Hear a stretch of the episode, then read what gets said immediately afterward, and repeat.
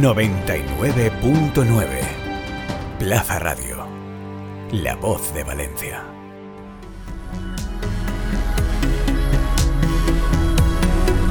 A pie de podio, el podcast del Proyecto FER.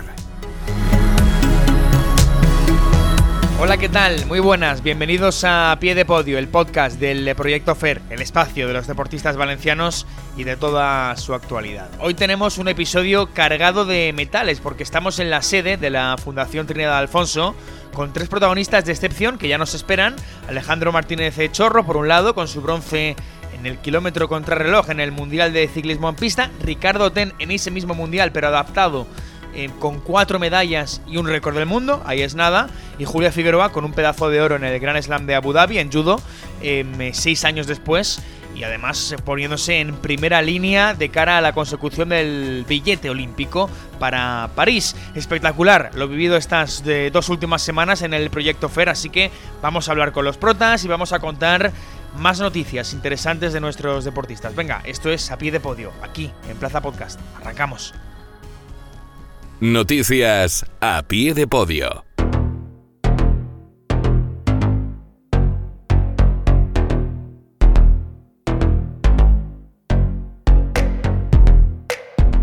Vamos ya con las noticias más destacadas de los dos últimos eh, fines de semana. Antes de saludar a nuestros protagonistas, tenemos que contar lo que ha ocurrido. Y la primera gran nueva fue la de Alejandro Martínez eh, Chorro, con su flamante medalla de bronce al pecho en el Campeonato del Mundo de Ciclismo en Pista de Francia. Bronce en la prueba de un kilómetro contrarreloj. Y mientras tanto, nuestro otro pistar de referencia, eh, Sebastián Mora, fue decimotercero en el Omnium, prueba que sí es olímpica, no como el contrarreloj en el que triunfó Alejandro. Eso pasó hace dos fines de semana, pero es que este pasado eh, hemos tenido el Campeonato del Mundo de Ciclismo adaptado, en este caso en pista, y allí Ricardo Ten eh, se ha lucido. También Maurice Card y también ha estado por allí eh, Héctor Catalán. Ricardo fue el gran triunfador, lo dicho, logró tres oros en el Omnium, en el Scratch y en la persecución individual de 3 kilómetros y una plata en el kilómetro y además récord del mundo en los 200 eh, metros. Maurice por su parte se colgó la medalla de bronce en el Scratch, una prueba que no es eh, paralímpica, en la que sí lo es, en la persecución individual de 3 kilómetros acabó el octavo y Héctor fue séptimo en esa persecución, en su caso, en el de su categoría de discapacidad de 4 kilómetros. Más cosas, tuvimos Campeonato del Mundo de Vela clase Fórmula Kite en Italia, vigésimo segunda plaza para Alex Climent, puesto número 42 para Kiko Piró y plaza 58 para Sebastián Ducos. De los cinco españoles presentes en este evento, Climent fue el primero, Peiró fue el tercero y Ducos el quinto. Y en la Copa de Europa Absoluta de Triatlón en Turquía, esto hace dos findes, eh, vigésimo segunda posición para David Cantero. Hablamos con él aquí en el programa y bueno, es un buen resultado teniendo en cuenta que había estado convaleciente toda la semana. Respecto a lo ocurrido este pasado fin de semana, además del pleno de Ricardo Ten y ese metal importante de Maurice Card, hemos tenido otro medallón, el de Julia Figueroa, oro en el Gran Slam de Judo en Abu Dhabi en su categoría de peso, el menos 48. Em, ganó cuatro combates y es muy importante esta medalla porque hacía seis años que Julia no conseguía un oro en un Gran Slam. Ahora hablamos con ella, además Salva Cases por su parte logró también un bronce, eh, que también es muy importante, en ese Gran Slam de Abu Dhabi, en su categoría, en este caso, de menos 73 kilos. Por contra, Ana Pérez ganó en la primera ronda, pero cayó en la segunda, en los octavos de final. También hemos tenido este fin de un campeonato del mundo de vela clase Foil, clase individual eh, y que se estrena como olímpica en París en 2024. Em, esto fue en Francia también y tuvimos una decimosegunda plaza para Jorge Ranzueque, eh, que es destacable. Después, por su parte, José Luis Boronat acabó en la posición 107 y Javier Clement en la 135. Aranzueque fue, por supuesto, el primero de los españoles en liza. Boronat fue el séptimo y Clement el eh, noveno. Y para acabar, dos noticias rápidas, dos apuntes. En taekwondo, flojas actuaciones de Raúl Martínez y Hugo Arillo en el Grand Prix de Manchester y sexta plaza para Ángela Martínez en la Copa del Mundo de Natación en Berlín. Fue en los 800 libres. Entrevista a pie de podio. Bueno, estamos con el primer protagonista de este API de Pollo. Estamos en la sede de la Fundación Trinidad Alfonso. Bueno, bronce en la prueba del kilómetro contra reloj en el Mundial de Francia. Hablamos con él en el anterior episodio. Esto es histórico porque hace más de, 30 años que el ciclismo nacional, eh, en pista en este caso, no obtenía medalla en el, en el kilómetro y además rebajando la barrera del minuto por partida doble en las series, en la final. Bueno, brutal lo de nuestro Alejandro Martínez Chorro. Alejandro, ¿qué tal? Muy buenas. Muy buenas, ¿cómo estás? Bueno, eh, hablamos el otro día, eh, europeo de Múnich, a las puertas de la medalla, hablamos de que, oye, ¿por qué no conseguirla? La tenemos aquí, la estoy viendo ahora mismo. Em, ¿Por qué no conseguir una medalla en, el Mundial? ¿Lo has hecho? ¿Te lo crees ya o, aún estás un poco bajando de la nube? Bueno, como ya hemos hablado tú y yo, eh, estoy un poco aún bajando la nube, ¿no? Es, han sido pues unos días muy locos, es que está siendo todo increíble, yo voy a necesitar más tiempo, ya lo he dicho alguna vez, antes decía cuando algún deportista lograba una medalla pues olímpica, algo mm. muy muy grande y decían que iban a necesitar tiempo para asimilarlo, yo era el primero que decía, yo creo que es un poco exagerado, ¿no? Pues ahora y, es un bronce en un mundial, al que le está costando asimilarlo es a mí porque ya te digo, yo creo que se habla de inesperado. Yo confiaba en mis posibilidades, pero no sabía que podía llegar a, a este punto, ¿no? Al punto de, aparte de conseguir mi objetivo personal, que era superarme y bajar ese del minuto, pues que encima de eso me trajese el resultado de, de una medalla en un mundial, pues mm. impresionante. Cuéntanos un poco cómo fue el, el, bueno, el camino a la medalla, ¿no? Porque eh, cuentas también, lo has hecho ahora con todos los, los compañeros, eh, que bueno, eh, estabas esperando un poco a, a, ver cuándo era el momento de ser consciente de que podías alcanzar la medalla. Pendiente del alemán, pendiente de los rivales, ¿cómo fue? Bueno, pues partiendo desde el principio yo tenía claro que, iba a ser un mundial o el mundial más rápido como así fue, ¿no? Entonces eh, tenía claro que el objetivo principal era superarme a mí mismo y tenía que ser de mejorar ese 1003 que yo tenía personal y que si hacía mi mejor actuación, pues por esas décimas que hay tan cerca de, de bajar del minuto, pues podía estar por debajo, ¿no? Eh, la mañana fue rapidísima, eh, veía corredores que, bajaban del minuto que decía, este también va a estar bajando del minuto y ya es que bajaba como aquel que dice como si fuese fácil cualquiera. ¿Eso te, te tensa? Conseguí concentrarme mucho, conseguí eh, centrarme mucho, desconecté ya cuando quedaban 10 porque salía el último, entonces desconecté cuando quedaban 10 corredores así 12, ya dije, bueno, me olvido de lo que hagan los demás, me centro en lo que tengo que hacer yo, que es lo realmente importante. Y bueno, conseguí sobre todo volar en las dos primeras vueltas, aunque se me fue un poco el tiempo al final, pero meterme en esa final, ver que estaba por debajo del minuto, pues fue una alegría doble y sobre todo una relajación. Y yo, bueno, como ya lo he hablado muchas veces contigo, tengo una capacidad de recuperación de cara a la mañana, a la tarde en cuatro horas que recupero muy bien, incluso soy capaz de hacerlo mejor por la tarde que por la mañana. Mm. Y conseguí hacer, volver a superarme, volver a hacer mejor tiempo y eso ya lo que pasase después no iba a depender de mí. Es cierto que yo, bueno, confiaba en que con ese tiempo dos o tres corredores les iba a ganar, entonces me quedé muy tranquilo por el tiempo y porque sabía que iba a adelantar alguna posición adelanté a esos dos o tres corredores, pero ya quedaban Jugland, que es el que, eh, a la postre ganó y, que era intratable, y los tres corredores que hicieron medalla delante mía en el europeo. Cuando ya gané a, Max, que, que, además ha sido compañero mío de entrenamiento cuando yo vivía en Alemania, es cuando empecé a creerme, bueno, quedan dos, solo tiene que fallar uno. Si ha fallado Max, ¿por qué no pueden fallar uno de los otros dos? Eh, Melvin, el francés, fue muy, muy fuerte, salió muy sólido y se mantuvo sólido todo el rato, pero bueno, por suerte para mí... Eh, el corredor italiano falló y, ahí, es cuando explotamos. Mm. Eh, lo hablamos antes fuera de micros, em, se te ve muy consciente. Em, quizá el hecho de eh, desde pequeño estar acostumbrado a ganar, pasar por momentos en los que no se gana tanto, evidentemente eh, pasando ya a categoría absoluta, se te ve muy consciente y, bueno, evidentemente sin, menospreciar a otros compañeros, pero que, que no es habitual, ¿no? Con 24 años quizá tener esa conciencia de lo bueno, de lo, que uno tiene bueno, de cómo recuperas, por ejemplo, y también de lo malo, ¿no? De, lo que te ha costado llegar. Em, no sé, es, es, es diferente, ¿no? Bueno, al final yo sé lo que he pasado y sobre todo sé lo, duro que han sido los últimos años, ¿no? Estos dos últimos años se puede decir que han sido muy buenos. El mm. año pasado fue increíble porque casi todos los entrenamientos veía que mejoraba, después en las competiciones tuve buenos resultados, sobre todo en el kilómetro.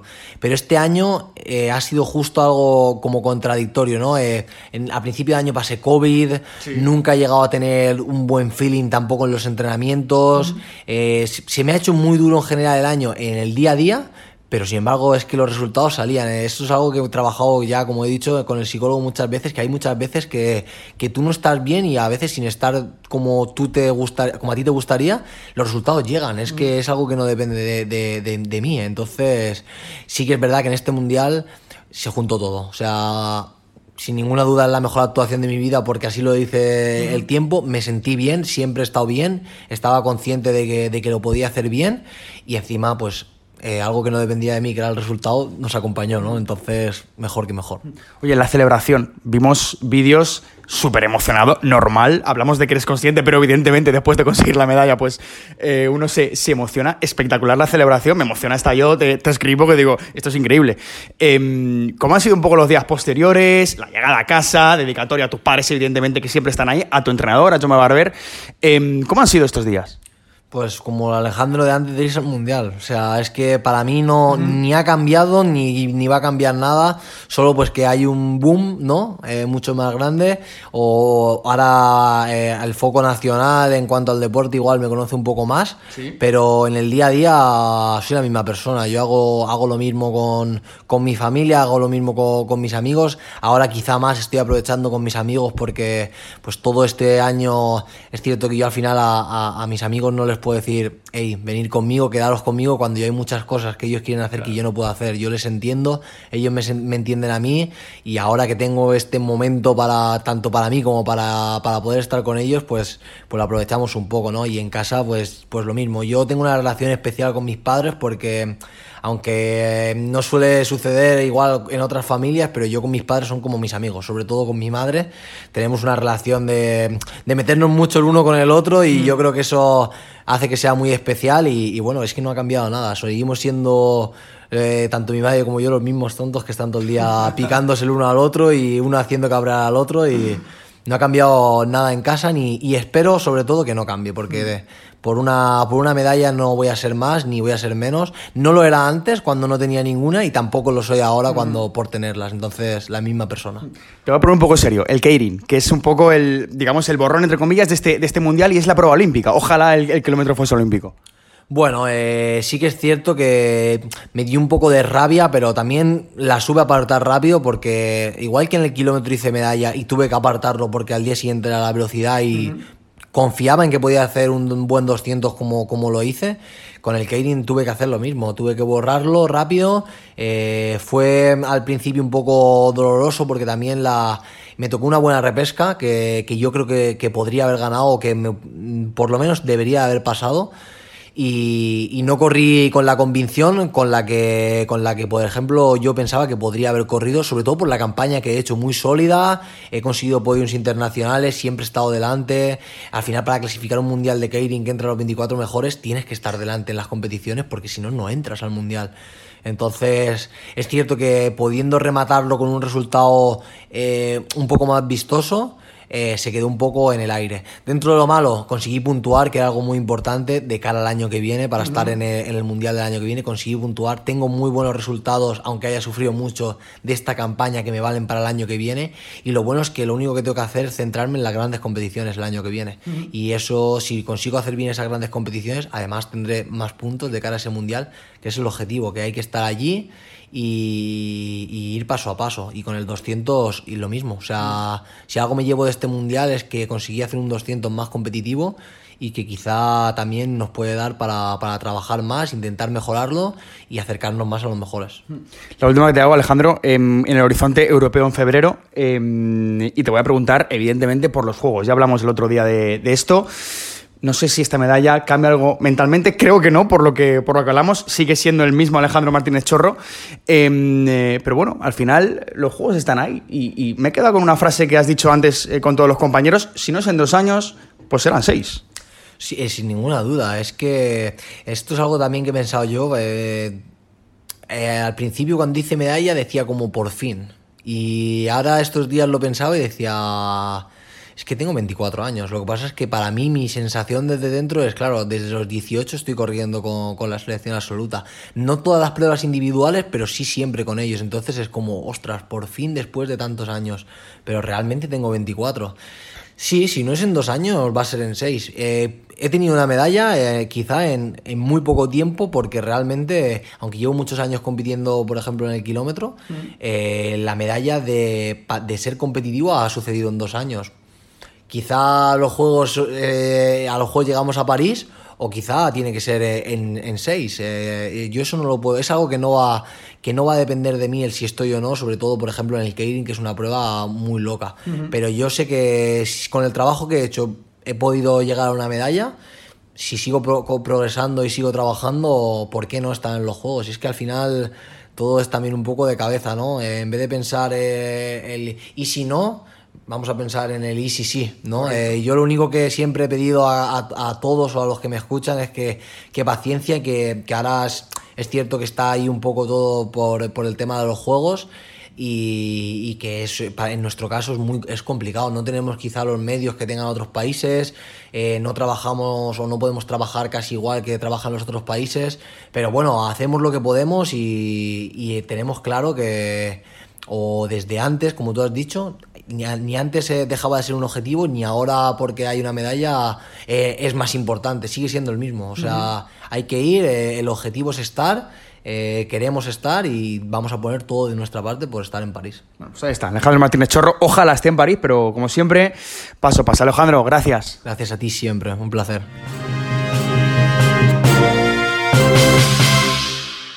Entrevista a pie de podio. Bueno, estamos con uno de los eh, grandes protagonistas del, fin de semana, iba a decir de los, dos últimos, pero sí, porque junto con Alejandro Martínez Chorro, Ricardo Teni con Maurice Carr también, por supuesto, en, ciclismo, en este caso adaptado, han sido en el Campeonato del Mundo los, más destacados. En el caso de Ricardo Ten, tres oros, persecución individual eh, de tres kilómetros, Scratch y Omnium, y una plata en la prueba de un kilómetro. También el récord del mundo, evidentemente, no nos olvidamos, en los 200 metros. Ricardo, ¿qué tal? Muy buenas. Hola, ¿qué tal? Muy buenas. Eh, bueno, te lo he preguntado antes, pero es que te quiero insistir. Son 13 medallas, confirmado, eh, desde que eres eh, ciclista adaptado en mundiales. ¿Te esperabas esto cuando pasaste de la, de la piscina a la bici? No, ¿verdad? Que va, que va, que va. La verdad que, que no. O sea, eh, cuando hicimos eh, la transición, pues esperábamos que nos costara como, como es normal esa adaptación, ¿no? Saber realmente dónde estaba nuestro nivel.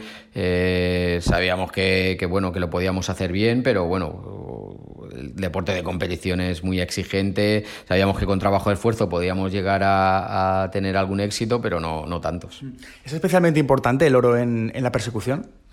Sí, sí, por, por, la manera que fue, ¿no? Porque fue una, una, carrera muy, muy disputada, en la que pues por la mañana ya teníamos muy claro que, que por la tarde iba a ser muy duro, que teníamos que ser capaces de mantener eh, el ritmo durante todas las vueltas a la misma intensidad, porque por lo que habíamos visto, nuestro rival eh, Aaron Kay, pues eh, en las últimas dos vueltas era donde tenía un pequeño bajón y ahí era donde, donde teníamos que jugárnoslo todo y, así fue. A falta de una vuelta nos sacaban, creo que eran 200 milésimas, o sea que, bueno, fuimos capaces de, recortarlo y al final poder hacernos con ese oro.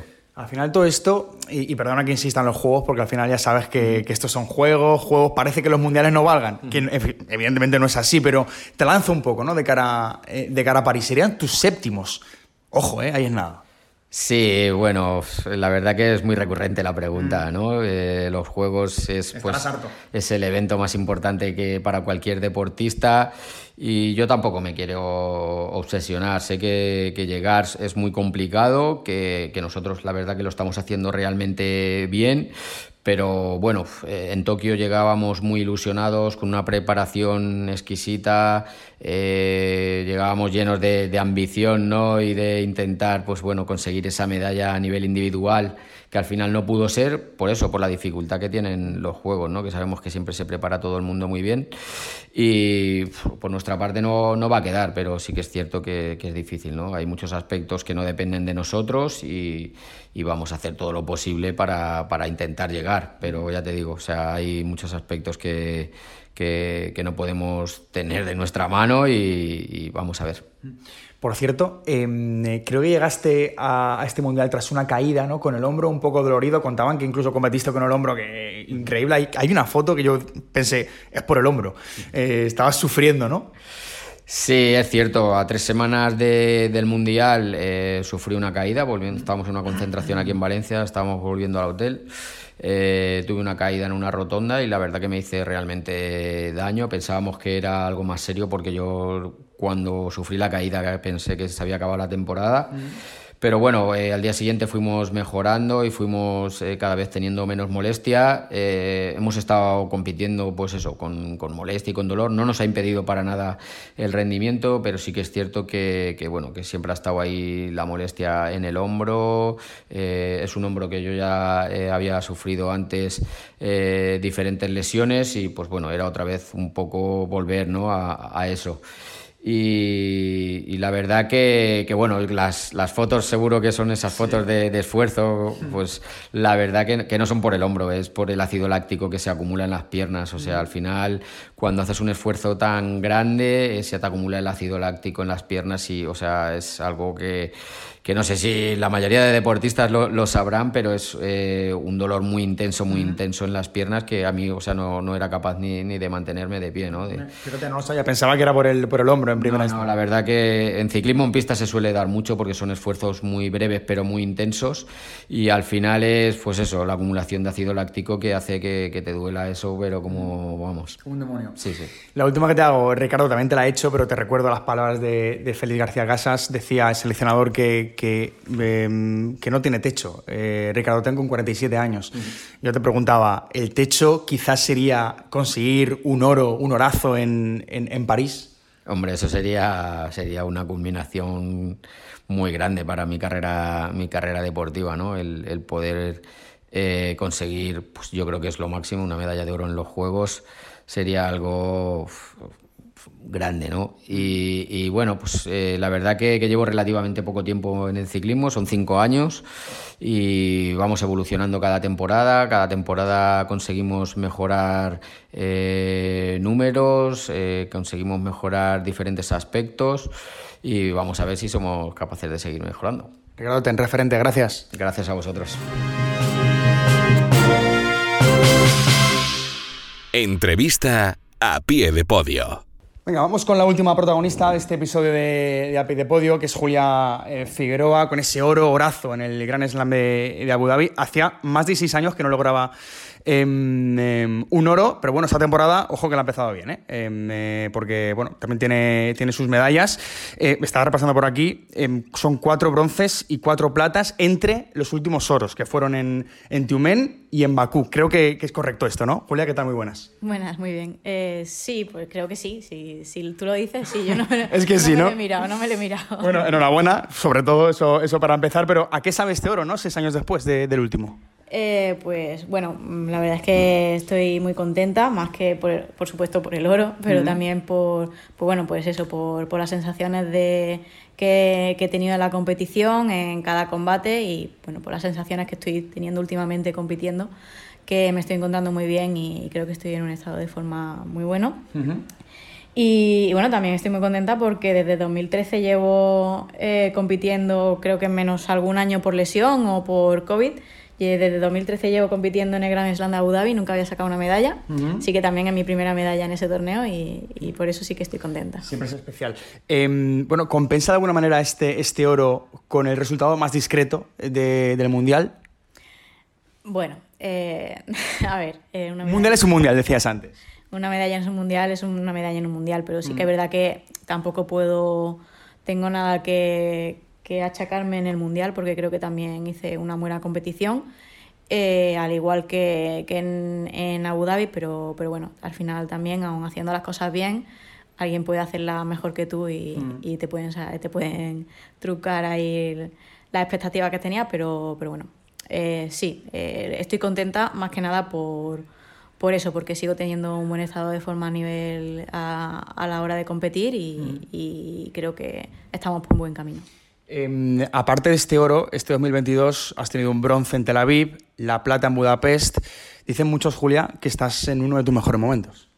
Sí, sí, sí, sí. Eh, la verdad es que, bueno, que eso, que me estoy encontrando muy a gusto en el tatami, eh, compitiendo, que, que, estoy teniendo las cosas muy claras y, y que, bueno, que por suerte están saliendo las cosas también.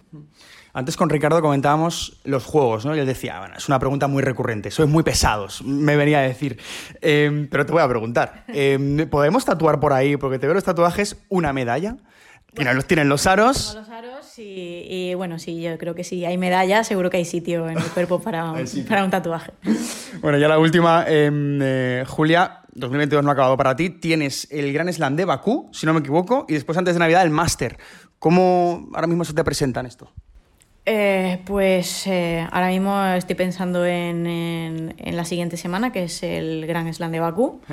Y después de eso sí que tenemos un poquito, un poquito de respiro, un mes y medio, para preparar bien el máster, que será la última cita de, del año. Y nada, pues con, con mucha gana y, igual que hasta ahora. está, el proceso de clasificación para los juegos han, ya comenzado, evidentemente, pero Julia Figueroa lo ha empezado muy bien. Julia, gracias. Muchas gracias.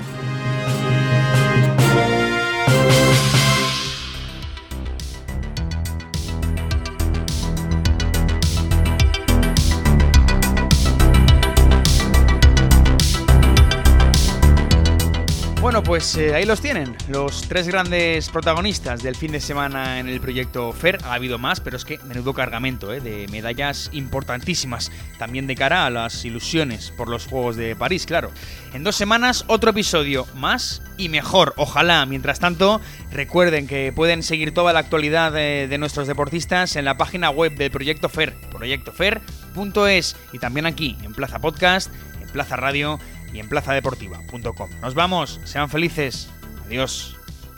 Encuentra todos nuestros podcasts en nuestra web 999plazaradio.es o en tu plataforma preferida. 99.9 Plaza Radio, la voz de Valencia.